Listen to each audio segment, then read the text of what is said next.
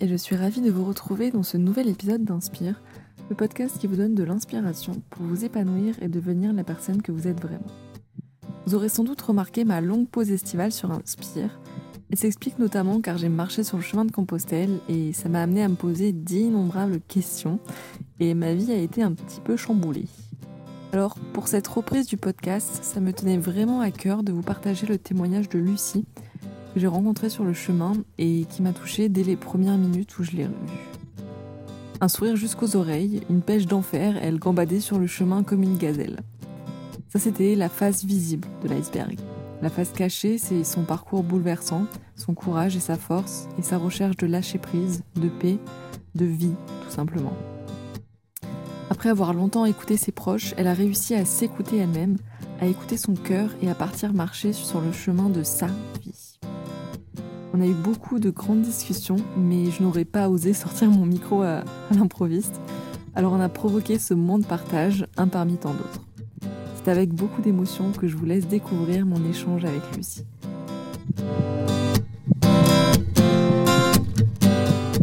Coucou Lucie, bienvenue sur Inspire. Eh ben, merci. Je suis trop contente de te recevoir.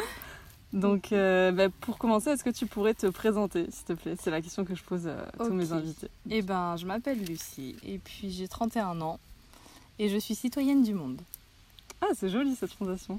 Il y en a beaucoup qui le disent, mais euh, je trouve ça beau parce que, parce que ouais, je suis, je suis née en France, mais euh, je j'aime pas le côté propriété et, et je trouve que la terre, elle appartient à tout le monde. Donc voilà, citoyenne du monde parce qu'on vient, on vient tous du même endroit et on repart tous plus ou moins au même endroit aussi.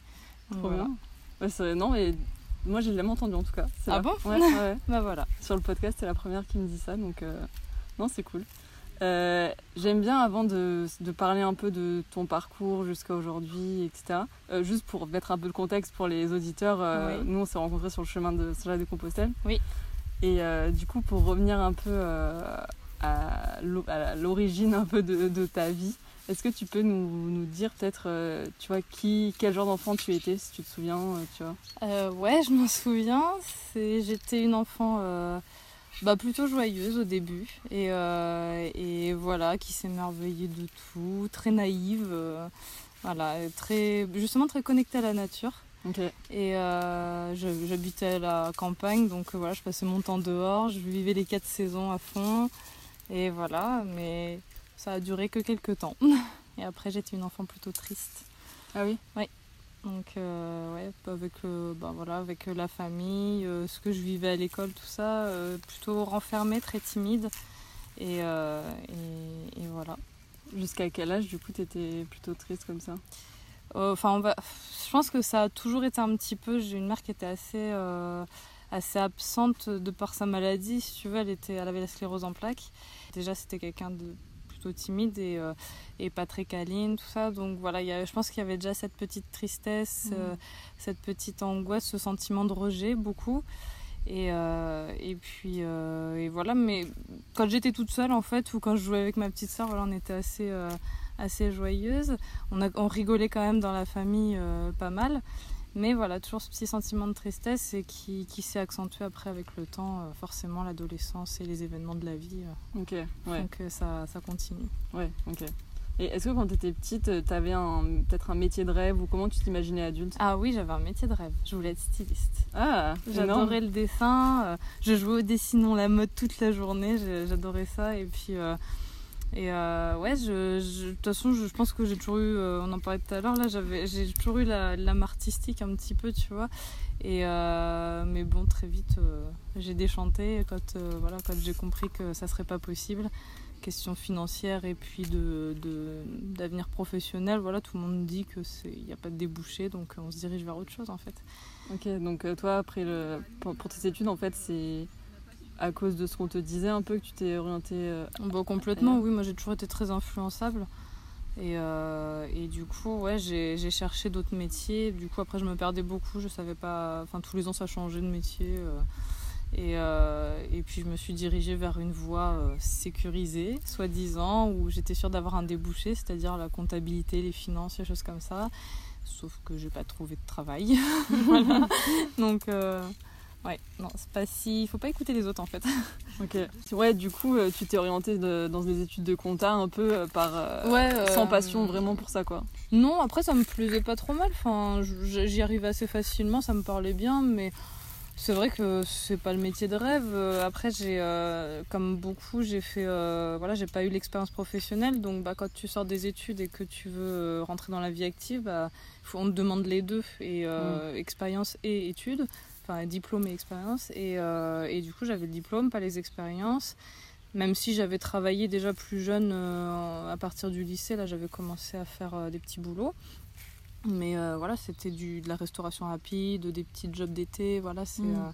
ça ça donne pas l'expérience qu'il faut. Et du coup, après quelques temps de chômage, je me suis dit, bon, j'ai pas fait ces études pour rien, qu'est-ce que je pourrais faire? J'ai pensé à la fonction publique, j'avais une sœur qui était dans le domaine. Et, euh, et j'ai regardé quel ministère euh, correspond à peu près à mes études, j'ai vu les finances publiques et donc j'ai passé le concours. Ok. Donc euh, au moins j'avais un boulot, c'était plutôt pas mal payé et, et puis j'ai fait des très belles rencontres aussi, j'ai passé des bons moments mais à un moment donné ça, ça a coincé. j'étais plus trop... Enfin j'étais pas du tout même en accord avec ce que j'étais quoi. Comment tu t'en es rendu compte de ça? Bah, en fait, je crois que je l'ai toujours su, mais, euh, mais la vie a fait que voilà, les... j'ai vécu pas mal de choses. Et puis surtout j'ai eu une petite, euh, une petite. Donc euh, il y a 4 ans, euh, un enfant, je trouve ça remet, ça remet beaucoup de choses en question. J'ai quand même continué après mon congé parental dans ce domaine, mais je, je, voilà, je voyais bien que ça allait pas forcément. Au niveau social, ça allait, mais c'est le métier en lui-même qui me correspondait pas. Soit je m'ennuyais trop, soit j'étais trop stressée euh, parce que bah, il y a quand même un peu de stress dans la fonction publique, surtout aux impôts. Et, euh, et puis, euh, bah, en fait, j'ai passé le concours pour évoluer. Et, et là, bah, clairement, ça a, été, ça a été la pire année après, parce que, enfin, dans- du moins dans ce domaine-là, parce que euh, la formation ne me parlait pas du tout. En plus, ça tombait en plein Covid. Donc à distance, euh, autant dire que c'était pas du tout passionnant. Mm. Et, euh, et puis après, donc l'affectation du poste, ça a été en région parisienne. Et puis là, bon, j'ai pas tenu du tout. hein. C'était tous les signes me montraient qu'il fallait pas y aller. Je l'avais bien senti, mais j'ai quand même voulu tester. Et voilà, ça c'est. j'ai pas tenu très longtemps et j'ai fait, j'ai enchaîné les arrêts maladie là jusqu'à démissionner. D'accord, ok. Voilà. Et du coup, est-ce que c'est à ce moment-là que tu as décidé de faire le chemin de Saint-Jacques? Alors le chemin de Saint-Jacques, euh, je l'a- je l'avais en tête depuis quelques temps. Enfin, j'en entendais parler. C'était pas trop ce que je voulais faire parce que j'étais, euh, euh, je, je le voyais très religieux comme comme Mhm. pèlerinage. Je, je sais- enfin, voilà, j'ai eu quelques témoignages de de connaissances euh, qui m'en avaient parlé, qui le faisaient pour le côté plutôt sportif, tout ça. Et puis euh, euh, et puis bah, a- dans la famille, on m'en a parlé un petit peu. On m'a suggéré l'idée. Et en fait, moi, je voulais vraiment beaucoup voyager. C'est ça, Mm. c'était mon, un- une de mes envies. J'avais très, très envie de voyager dans tout le monde entier. Et, euh, et en fait, bah, vu la période qu'on vit, euh, j'ai j'ai bien compris que je pourrais pas. Mm. Je me suis dit, qu'est-ce que je peux faire? Et en fait, euh, euh, je crois que c'est ouais, c'est fin juin quand j'ai eu une séance de, chez une psy. Euh, en fait, je me suis rendu compte que je racontais toute ma vie pour la énième fois et, et je me suis rendu compte que tout était négatif dans ce que je disais. Enfin, je le savais déjà depuis un moment, mais euh, là, je le voyais très clairement.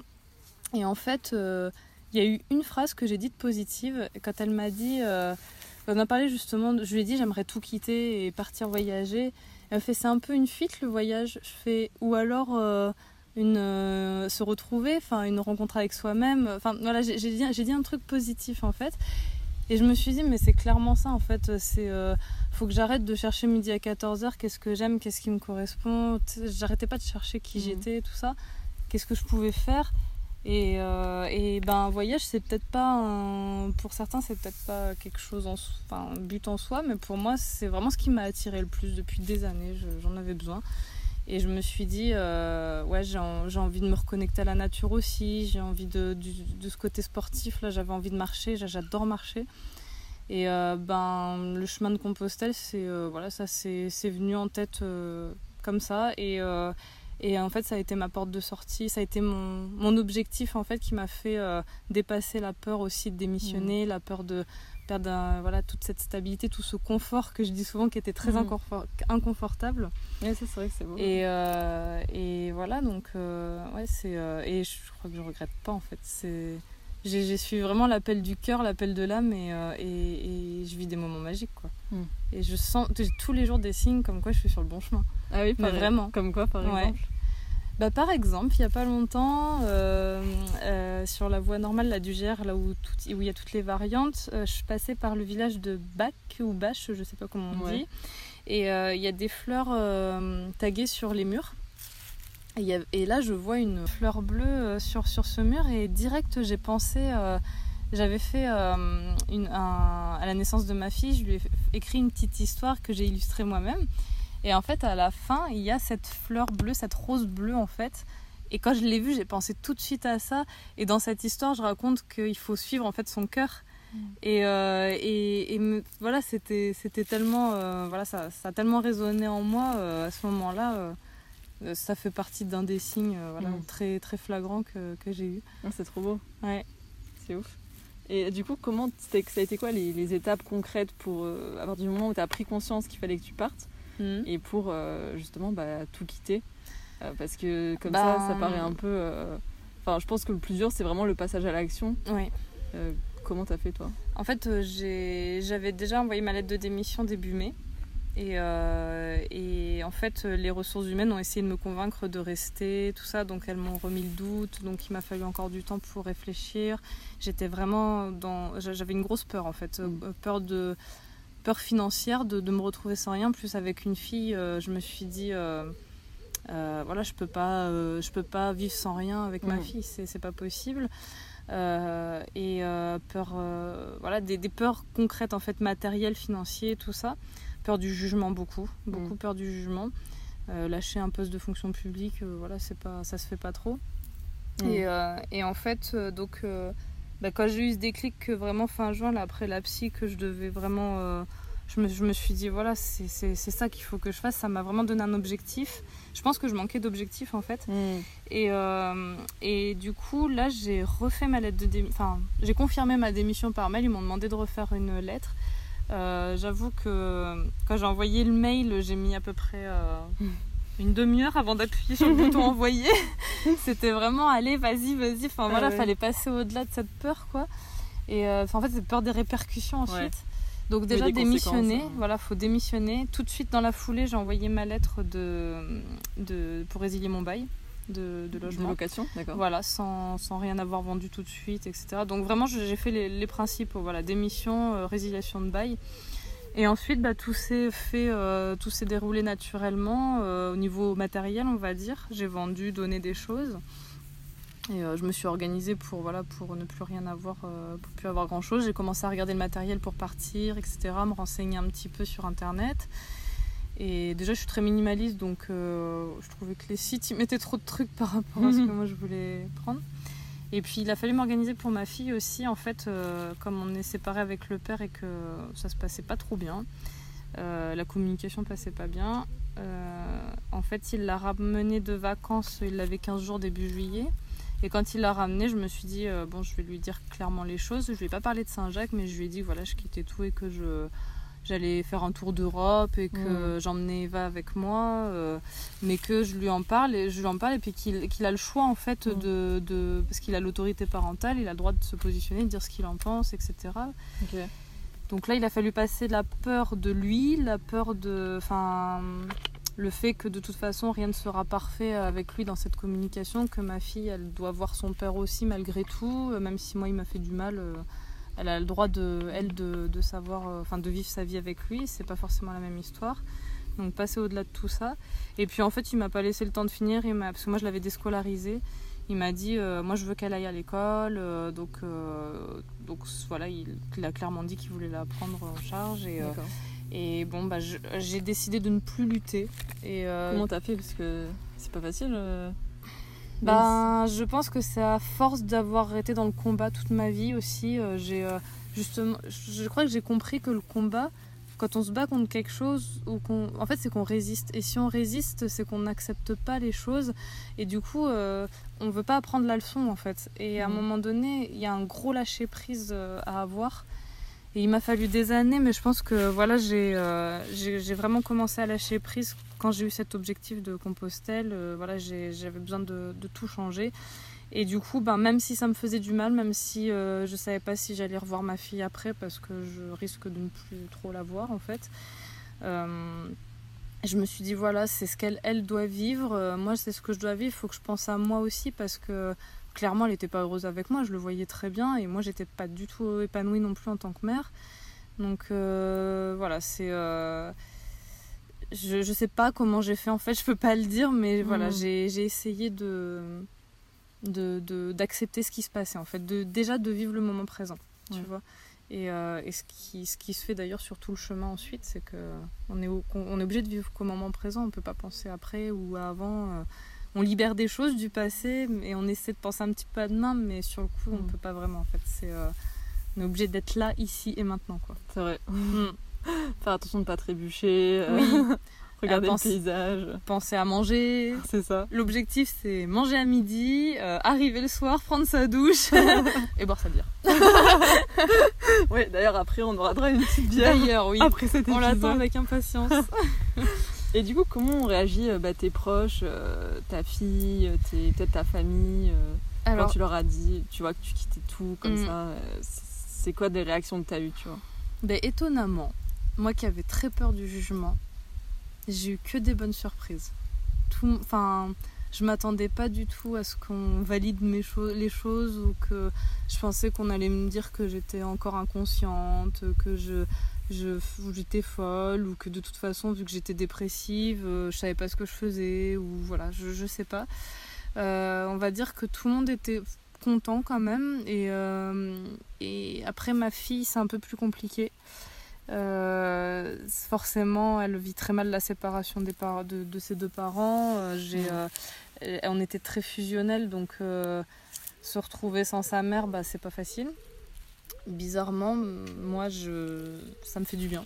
Je culpabilise pas et en fait j'avais beaucoup de culpabilité avant mais je me rends compte qu'avec le chemin là je la- justement je la libère là comme j'écrivais dernièrement. Et puis et non je je, sais que ma fille c'est pas facile pour elle mais c'est son histoire. Faut qu'elle vive ces choses là aussi peut-être pour libérer des choses. Et elle a peut-être besoin de passer du temps avec son père.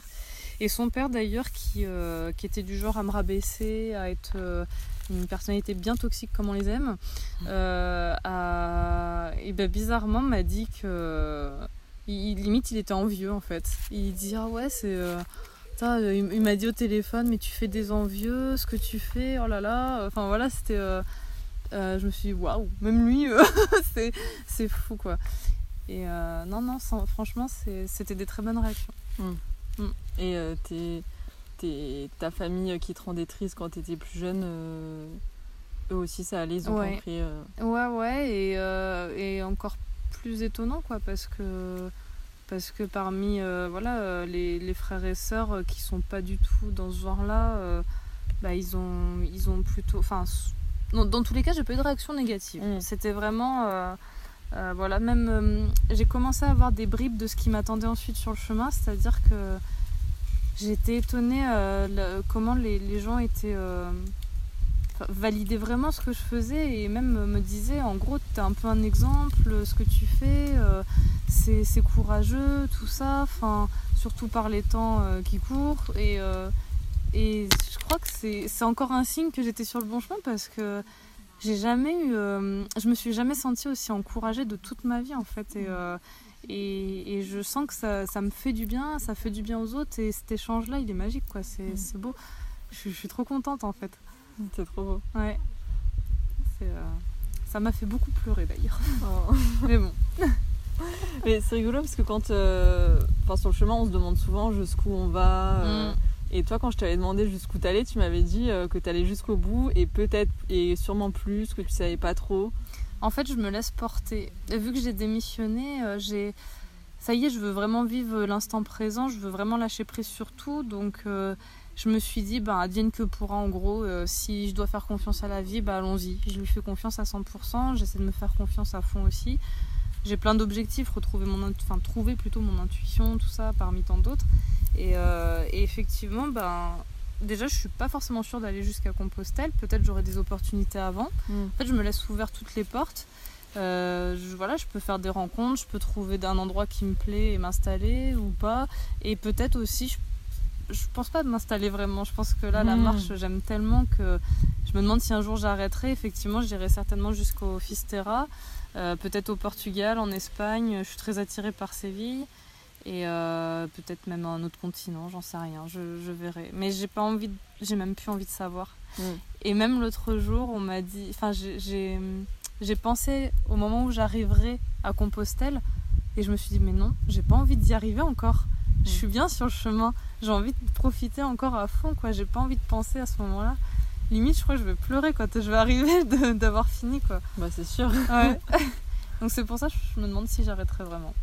Et je pense que c'est le chemin, je pense que c'est aussi une belle leçon pour, euh, comme tu disais tout à l'heure, pour apprendre bah, à profiter du moment présent parce que si tu te projettes déjà à la fin, tu profites même pas du chemin et de, Ouais. tout ce que, de toutes les opportunités et de toutes les rencontres, etc. C'est ça, même d'aller trop vite. euh, Enfin, après, chacun va à sa vitesse et il y a des moments où j'allais plus ou moins vite.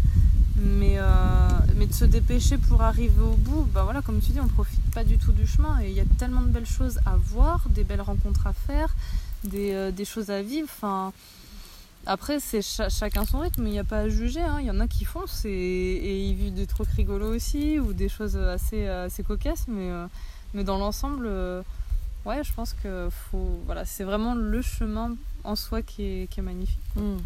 Ouais. Tu dirais que c'est quoi euh, tes valeurs principales?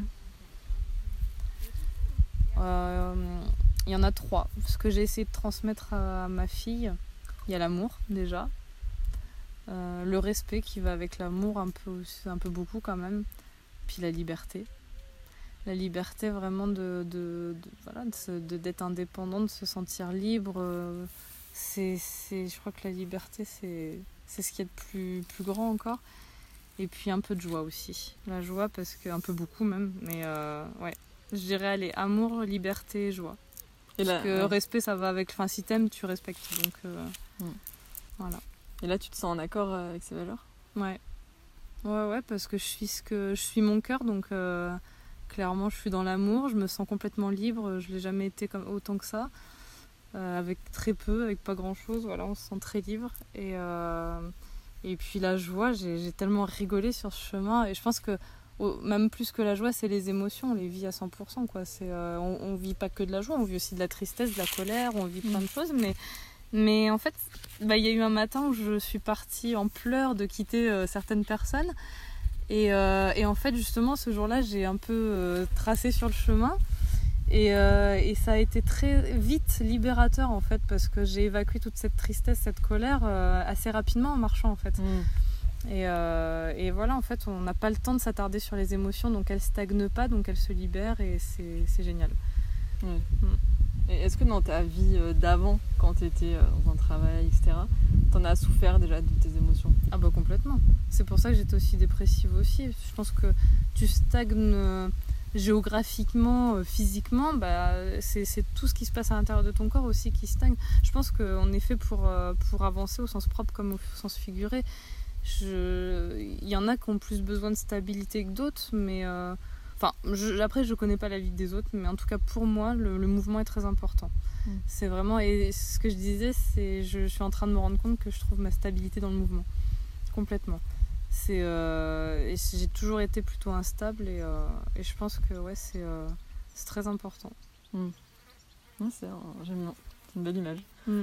Et si tu devais faire un parallèle entre le chemin Ouais. tu as commencé maintenant il y a 15 jours à peu près 15 jours, ouais, à peu près. entre, Donc tu connais bien. Un, Mm. un- parallèle entre le chemin de Saint-Jacques-de-Compostelle et la vie, Alors, ce serait quoi? Ça vient pas de moi, mais j'ai entendu que quand tu fais le chemin de Saint-Jacques, bah, c'est justement le, le chemin de la vie parce que tu, euh, tu vis toutes les étapes euh, la, de la petite enfance jusqu'à la mort, euh, c'est-à-dire à Compostelle. Donc tu es censé euh, mourir à Compostelle et tu renais au Fisterra. Et euh, je pense que ben, le parallèle avec la vie, euh, c'est la vie elle-même en fait. C'est oui, on, on- on vit clairement euh, la vie. Mm. Et après, chacun a son, a son rythme, mais il y en a, il va leur falloir plusieurs années, tout ça, mais moi je, ouais, je, je vois que ça en parallèle. Mm. C'est vraiment la vie. C'est un beau parallèle. Oui. c'est plutôt pas mal. Et est-ce qu'il y a une. euh, Parce qu'on fait beaucoup de rencontres, est-ce qu'il y a une rencontre qui t'a particulièrement marqué Bon, il y en a eu plusieurs. Il y en a eu plusieurs. Tu peux nous les Euh, partager peut-être euh, quelques-unes En fait, allez, on- je vais garder le, le groupe où ça a été le plus fort. On était, euh, on, on s'est retrouvé un petit groupe de trentenaires là et et voilà, et avec chacun nos personnalités et euh, et on a, on, c'est avec eux qu'on a partagé le plus de moments, qu'on a le plus rigolé et voilà, c'est. Je peux pas vraiment rentrer trop dans les détails parce que, enfin, chaque rencontre est quand même unique. Mm. Et, euh, et, et je trouve qu'elles sont toutes plus belles les unes que les autres. Euh, Il y, a- il y a tellement d'échanges, de partage, beaucoup de solidarité, d'humanité. On est, euh, voilà, on est tous, euh, tous connectés et c'est c'est trop beau quoi. Mm. Oh, il n'y en a pas de. Après, si, allez, je vais en dire une, c'est Manon parce que. Parce que franchement, au niveau solidarité, euh, j'ai pas eu mieux là. C'est, elle elle m'a, elle m'a gentiment euh, hébergée avec d'autres aussi, hein, mais euh, elle a quand même ouvert son logement à tous. euh, c'est, c'est magnifique quoi. Enfin, elle nous a permis de faire une petite étape chez elle. On a passé une super soirée et euh, et, et voilà, autant de partage, c'est, ça a pas de prix quoi. C'est, Ouais. c'est vraiment chouette. Et C'est quoi ton. Parce que tu parles beaucoup d'émotions, de Oui. joie, tristesse. Tu dirais que c'est quoi euh, peut-être euh, l'émotion un peu qui domine toi ton, ton voyage intérieur depuis que, depuis que tu as décidé de, de partir comme ça? Je les vis tout à fond. je les vis tout à fond, donc, euh, mais quand même la joie. La joie parce que j'ai euh, vraiment trop, trop rigolé. Quoi. Et j'aime beaucoup. Enfin, c'est top. Tu, En fait, il n'y a pas grand monde qui, qui fait la tête sur le chemin. On est tous, euh, tous contents de se trouver, on se tutoie tous. euh, voilà, donc euh, ouais, c'est vraiment ce- cette émotion-là qui, qui domine. Mm. On libère les autres, en fait, on libère les négatives et, et, et, et puis, et puis ouais, la, la, la joie domine, quoi. Enfin, on est... ça brille, ça brille de mille feux sur ce chemin. Et tu penses si Lucie, euh, qui était toute triste quand elle était ado, te voyait aujourd'hui, qu'est-ce qu'elle te dirait? Ah bah, la même chose qu'elle se disait à l'époque, euh, vivement que j'ai 30 ans. Euh, je voulais déjà grandir très vite et elle se dirait, elle dirait mais je suis trop fière de toi, je suis, je suis, je suis trop contente, je sais qu'on va s'en sortir quoi. Ça va, le, on va passer de l'ombre à la lumière et ça va être, ça va être génial, on va être enfin nous. Voilà ce qu'elle me dirait. Mais euh, ouais, je lui parle des fois, ma petite euh, fille intérieure. Ouais. Et ouais, ouais, c'est. euh, Et je, les je la revois en fait dans, mes, dans, mon, dans mon imagination et euh, elle joue dans les champs, elle, elle est contente. euh, voilà, euh, c'est, Je pense que je me suis un peu reconnectée aussi à ça. Mm. Elle fait de la balançoire. Ouais. et surtout, elle dit beaucoup de conneries. Et comment tu définirais. euh, Alors, j'allais te demander comment tu définirais le bonheur, mais on va plutôt dire euh, avant que tu partes, c'était quoi le bonheur pour toi? Comment tu le bonheur Et, au contraire, ou en parallèle, comment tu l'imagines aujourd'hui? Comment tu le vois aujourd'hui? En fait, euh, c'est un peu une question de piège parce que je vois, le vois pas le bonheur. En fait, je le, c'est- en fait, c'est plus du, en fait, ouais, on va dire avant c'était un but en soi, mais aujourd'hui non. En fait, euh, je, je sais pas comment te dire, euh, je le, pour moi, il y a- en fait, il y a pas de, on peut pas être heureux tout le temps. On est obligé, en fait, on vit dans un monde de dualité, si tu veux. On est, on- si on vit du, de la joie, on va vivre de la tristesse. Si on vit du blanc, on va vivre du noir. Et en fait, on- on- pour moi, on est sur cette terre pour ça, en fait, pour expérimenter. Et du coup, euh, si, si, si je devais dire euh, ce que ça serait le bonheur, euh, je sais pas trop ça, mais euh, ça serait simplement de, re- de retrouver la paix à chaque instant. Le fait d'être, euh, justement, c'est quand on a dépassé toutes nos émotions, on, voilà, on sait qu'on est, euh, par exemple, sur le bon chemin. C'est ça la paix, en fait, et du coup, c'est un sentiment super profond. C'est un peu comme l'amour, en fait. euh, c'est et ouais, t'es euh, t'es t'es calme, t'es euh, t'es apaisé, et, c'est- et c'est ça. d'être- Je sais pas, j'ai beaucoup de mal à exprimer le truc en fait parce que je crois qu'il faut, faut vraiment le vivre et puis je le recherche encore un petit peu. Je suis euh, en fait, les émotions sont là pour nous faire euh, recentrer un petit peu. Elles nous un peu comme des feux rouges, des feux verts, tu vois. Et puis, euh, et puis bah là, tu sais que c'est par là, là, tu sais qu'il Ah faut oui. pas y aller, tu vois. Et du coup, euh, en fait, le bonheur, c'est bah, c'est un peu comme le chemin. C'est pas la fin, c'est pas un but en soi, c'est vraiment ce que tu vis tous les jours. Quoi. Et, et si tu sais que tu es sur le bon chemin, si tu le sens, c'est ça en fait le bonheur. C'est d'être apaisé, d'être d'être là où tu dois être en fait. Mm. C'est ça que je, je dirais. Est-ce que tu as des petites, euh, euh, des petites pratiques au quotidien qui t'aident à tu vois, te recentrer, euh, t'apaiser, tout ça? Ça arrive. euh, je je me parle toute seule. je parle à des gens autour de moi que je ne vois pas. Et euh, un peu comme si j'étais guidée, j'avais des anges, tout ça. Je parle un peu à la nature aussi quand je suis toute seule. Euh, Ça m'arrive de me connecter aux arbres. euh, Enfin voilà, je, me- je les touche un peu, j'essaie de ressentir, j'essaie de. Voilà, en fait, euh, mes pratiques vont être beaucoup dans le ressenti, je- la, respiration et le ressenti, en fait, voilà. Ça va être ça. J'ai déjà essayé plein de trucs, la méditation, yoga, et Mm. etc. Mais euh, ça peut-être pas pour moi ou pas tout de suite ou voilà. Enfin, Mm. ça me parle parfois, ça me parle pas d'autres fois. euh. En, en tout cas, j'essaie au maximum ouais, de me recentrer, euh, d'avoir conscience en fait, voilà. Mm. Toujours d'avoir conscience de, de, de ce que je vis en fait. Et c'est ça qui va me permettre de, ouais, de me recentrer. Est-ce qu'il y a des, des, des ressources, par exemple, des, je sais pas, des livres, euh, des, des, podcasts, des films, tu vois, un truc qui t'a qui t'a vachement euh, inspiré pour euh, ton, ton cheminement euh, personnel Oui. Tu peux nous les partager? Regarde la chaîne Tristia. Sur YouTube.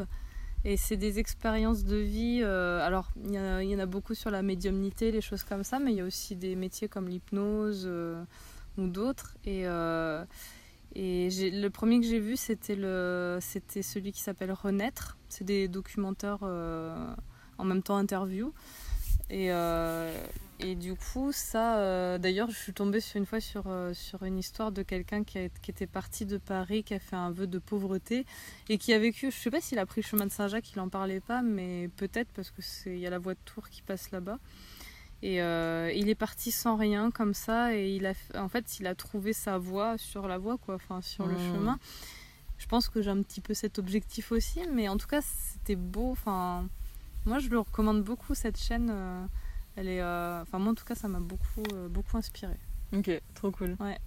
Trop trop cool. Bah, je, je le mettrai dans les petites notes du podcast pour les auditeurs. Et euh, est-ce qu'il y a un conseil euh, qu'on t'a donné dans ta vie ou sur le chemin, un conseil qui t'a marqué, que tu voudrais nous, nous partager? Bah, le dernier que j'ai en date, euh, c'était suite à une, une anecdote de quelqu'un qui avait fait le pèlerinage, euh, à qui, quand il était revenu dans la vie normale, on lui avait demandé euh, Alors, ça fait quoi de revenir euh, dans la vie normale? Il a dit Mais je crois que vous n'avez pas compris, la vie normale, c'était le chemin. Donc, pour moi, le conseil, c'est déjà d'une, de, vraiment d'écouter son cœur. Et, et, surtout pas les autres en fait parce que y a enfin chacun chacun sait ce qu'il a à faire ou le sent en tout cas et voilà je dirais suivre son cœur et et vivre, vivre ses propres expériences ne pas ne pas écouter forcément tout ce qu'on va nous dire. Mm. c'est euh, c'est vraiment ça le conseil. Et est-ce que le fait de, bah, tu vois, de quitter toute ta vie euh, stable, on va dire, euh, maintenant que tu as un petit peu de recul, tu, tu peux en tirer peut-être une leçon de cette ancienne vie? de, ouais, de cette ancienne vie et de, de cette transition? Bah, elle rejoint un petit peu euh, ce que je viens de dire, hein, Ouais. c'est sur euh, s'ouvrir à son cœur, suivre son cœur, parce que toute cette vie difficile que j'ai vécue, je me suis rendu compte que je l'avais vécue parce que justement j'écoutais les autres et pas moi. Et que je voulais correspondre à ce qu'on m'avait dit, euh, voilà, je voulais pas décevoir certains, je voulais, euh, je voulais être, être à la hauteur de ceci, ou voilà, enfin des. C'était jamais. C'était jamais pour moi en fait, voilà. Mm. Donc euh, vivre de façon, euh, on peut dire égoïste, pour, euh, pour vivre vraiment sa propre vie, quoi. Et de toute façon, la vie, elle, a, elle nous guide et, et elle, elle pourvoit vraiment à tous nos besoins, comme le chemin, là, c'est... si, si on suit son cœur, elle sera avec nous. Et on sera guidé et on sera... voilà, tout se passera pas forcément bien au, tout de suite, là, Mm. mais, mais en tout cas, ça sera forcément le chemin, parce qu'on a des leçons à tirer, donc... ça sera forcément ce qu'on doit apprendre tout de suite et euh, mais en général c'est plus fluide Mmh. beaucoup beaucoup beaucoup plus fluide Ok, Voilà. Trop cool. Bah écoute, on arrive bientôt à la fin. J'ai encore euh, deux petites questions. Euh, si tu pouvais organiser euh, ton dîner de rêve euh, ce soir, par exemple, t'inviterais qui? Ça peut être des personnes vivantes, connues, des personnes mortes, des personnes euh, qui habitent à l'autre bout du monde. Mon dîner de rêve. Trois personnes. Trois personnes? Ouais. Ouf. bon, j'inviterai ma petite sœur, avec qui on est très proche. Euh, En fait, je, je peux pas choisir trois. c'est difficile. Euh, Ça peut être plus hein, si tu veux. Ouais, mais en fait, j'ai envie d'inviter tout le monde, quoi. Bah oui, parce que un- enfin, je sais pas, il y a, y a pas plus pour les uns ou pour les autres. En fait, chaque personne m'a a contribué à, m'encourager, enfin m'a encouragé dans ce voyage et m'a apporté des choses et donc ça serait difficile de choisir trois personnes, mais euh, en tout cas, euh, il y en a une sûre, c'est la petite sœur parce qu'elle est euh, on a toujours été un petit peu très, enfin on a toujours été très liés et, et elle m'a un petit peu aussi aidé à, dépasser certaines peurs. Elle m'a poussé un peu dans certaines, sur cette voie-là aussi. Donc vraiment, euh, ouais, ça serait, euh, ça serait elle en premier. Et puis euh, après, je peux pas, franchement, je peux pas choisir. Ok. non, mais c'est. On m'a jamais répondu ça. C'est une très bonne réponse. J'aime bien. D'accord. C'est sympa. C'est original. du coup, je vais te poser la question signature du podcast. Ok. Qu'est-ce qui t'inspire, t'aide à grandir et à devenir la meilleure version de toi-même au quotidien? Moi-même. Très beau. Simple et efficace. Voilà. Ok, bah, super. Bah, merci beaucoup Lucie Eh pour merci euh, à ta toi. confiance et tout. Je ces- merci. À bientôt.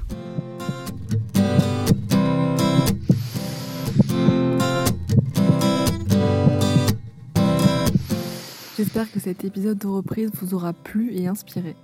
Si c'est le cas, vous pouvez nous écrire sur Instagram, at inspirepodcast ou at luciejedon, et laisser un commentaire ou 5 étoiles sur Apple Podcast.